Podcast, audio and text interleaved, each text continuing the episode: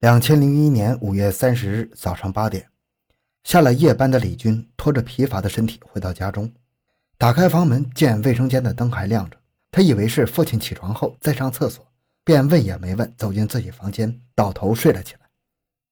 上午十点，一阵急促的电话铃声把他从睡梦中惊醒，接过电话一听是找父亲的，他只说了声不在就挂了电话。放下电话，李军翻来覆去没了睡意。该死的电话！他一边嘟囔着，一边去卫生间。在卫生间门口，他见里面的灯还亮着，便略带疑惑地推了门进去。不料，眼前的情景把李军给吓呆了。父亲浑身是血，躺在浴盆里，盆内的清水被鲜血染成了红色，场面惨不忍睹。欢迎收听由小东播讲的《兰州五二九麻醉抢劫杀人案》。回到现场，寻找真相。小东讲故事系列专辑由喜马拉雅独家播出。五月三十日上午十一点，城关公安分局刑警大队接到报案，责任区第七中队和技术中队以及法医十多名刑警技术人员火速赶到现场。凶杀现场位于燕滩家具市场内一幢住宅楼的六楼。房门完好无损，房内家具无明显的撬损痕迹。死者身上多处中刀，侧卧在有半盆水的浴盆之中。死者的现金、手表、手机、传呼机、金戒指都明显遭劫了。从勘验的情况来看，死者体内除有少许的酒精之外，还发现了致人麻醉的物质。现场勘查的同时，外围的调查也在同时进行。据一名与死者同住在六楼的浙江人反映。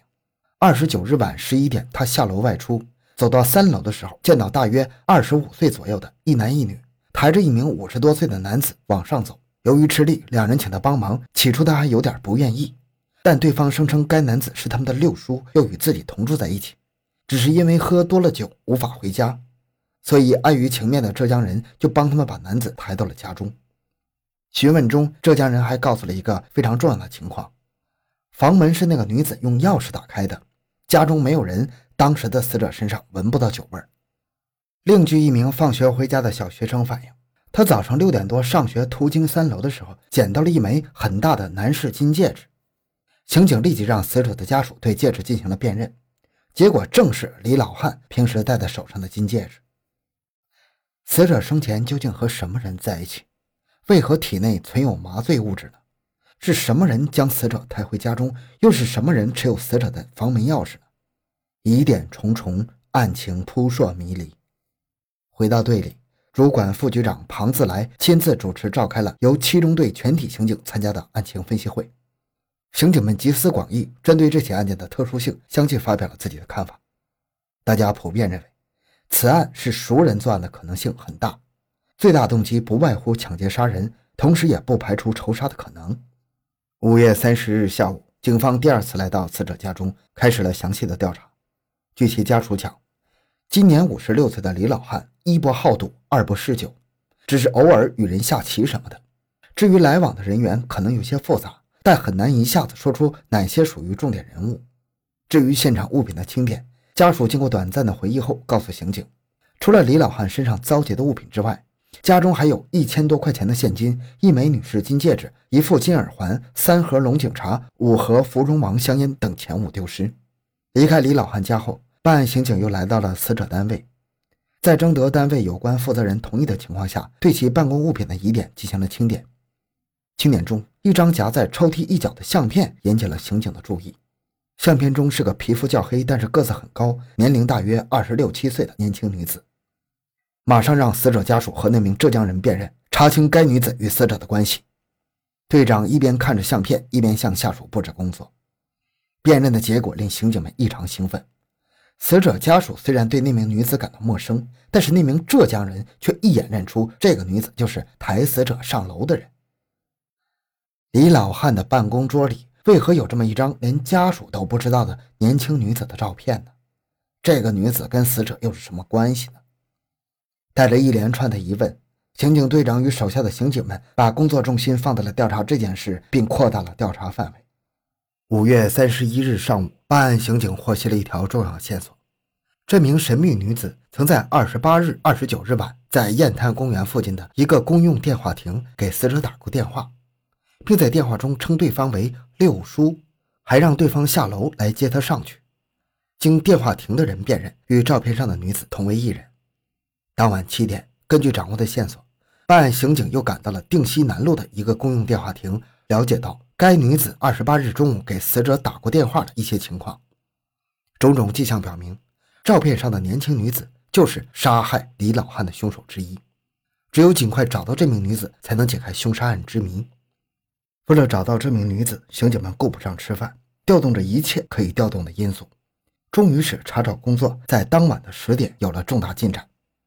当晚十点，冯进平等人获悉，要找的神秘女子曾在排洪南路一幢楼房的二零幺室频繁出入，而这个住宅恰好又是一个出租房，情况可疑。在请示局长同意的情况下，三名刑警敲开了这家房门。开门的是一个身高一米八、皮肤白皙、年龄大约三十岁左右的男子。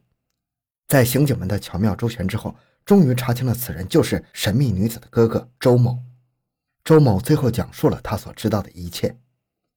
五月二十五日下午，周某的妹妹周海燕带着一名叫白洪刚的男友，从嘉峪关老家来到兰州，说是来进一些光碟回去批发。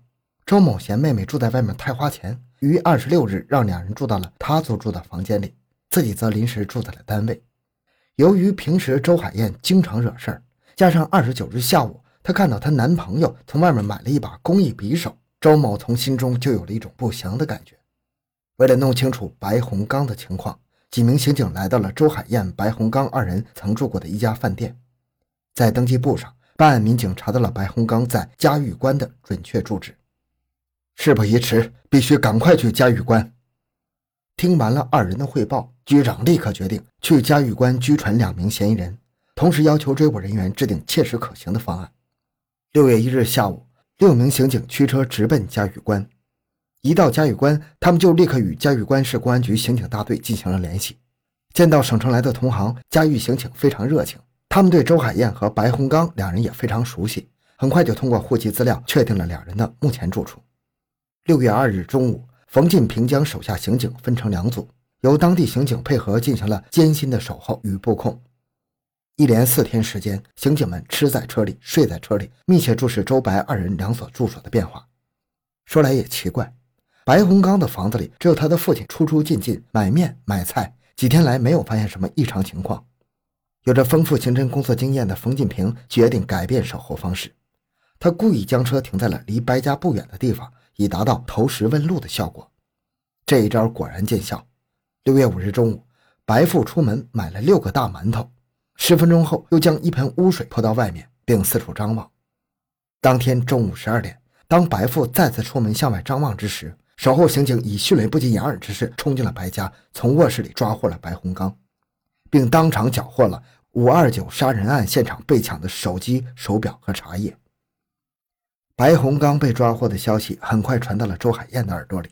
慑于法律的威严，中午一点。选择了投案的周海燕走进了嘉峪关市公安局派出所，就地突审，两个人分别交代了二人预谋、踩点、麻醉后抢劫杀害李老汉的残忍作案过程。周海燕当年二十六岁，初中文化程度，一九九七年到两千年在兰州打工，期间染上毒瘾，在嘉峪关市名气很大。白洪刚当年二十二岁，高中文化程度。一九九八年，因为盗窃罪被陕西长安县人民法院判处了一年六个月。一九九九年，与四名同伙在酒泉市抢劫并致伤一名出租车司机，给酒泉警方留下了至死未破的悬案。两千年底，臭味相投的周海燕与白洪刚相识之后，开始谋划如何弄到钱。两千零一年五月二十五日，周海燕告诉白洪刚。他有一个朋友住在兰州雁滩家具市场附近，非常有钱，房子也很大，可以把他敲上一笔。两人一拍即合，于当天乘车来到兰州。六日早上，周海燕到家居市场一带打听到了死者的手机号码，在周某的家里与李老汉取得了联系。二十八日晚十一点，周海燕在雁滩公园旁的一个电话亭再次与李老汉联系，并由李老汉下楼将周接到了家中。此刻，白洪刚则在电话旁等候。一个小时之后，周海燕下楼与白洪刚一起回到排洪沟。周海燕告诉白洪刚，李老汉的家非常豪华气派，肯定有很多钱。经过一番密谋，他们制定了劫杀计划。五月二十九日上午，两人先到了东部市场，买了一把工艺匕首和麻醉药品，为晚上作案进行了充足的准备。下午六点，周海燕打电话给他哥，说他们两人将连夜回嘉峪关。当晚八点多。周海燕将李老汉约到了盘旋路附近的一家歌厅，介绍了白洪刚和他的关系，谎称此举为临别前的相聚。白洪刚一边感谢李老汉在周海燕兰州打工期间给予的关照，一边巧妙地打听到了李老汉家中无人的情况。由于李老汉始终没有离开包厢，狡猾的周海燕以包厢太吵为由，让服务生给调换。在转入其他包厢的途中，周海燕将麻醉药品倒进了李老汉的啤酒杯内。二十分钟以后，李老汉昏睡过去。周海燕迅速从其手上和衣服内取下手表、戒指和手机，又用李老汉口袋里的现金结了账。随后，两人让服务生帮忙将李老汉抬上了歌厅外面的一辆出租车，回到了李的楼下，在浙江人的帮助下，如愿以偿地进了李老汉的房间。此刻，完全丧失理智的周海燕和白洪刚将李老汉抬进了卫生间的浴盆里，溺水杀人未成之后，竟极其残忍地在李老汉身上连刺数刀。逃离现场前，两人怕李老汉不死，又丧心病狂地打开了厨房的煤气阀。据白洪刚交代，他们在作案之后走到火车站时，发现少了一枚戒指，竟然又掉头回去找了一趟，没有找到。六月六日下午，杀人恶魔周海燕、白洪刚被城关警方押解回蓝，等待他们的将是法律的惩罚。好，今天内容就讲到这里。小东的个人微信号六五七六二六六，感谢您的收听，咱们下期再见。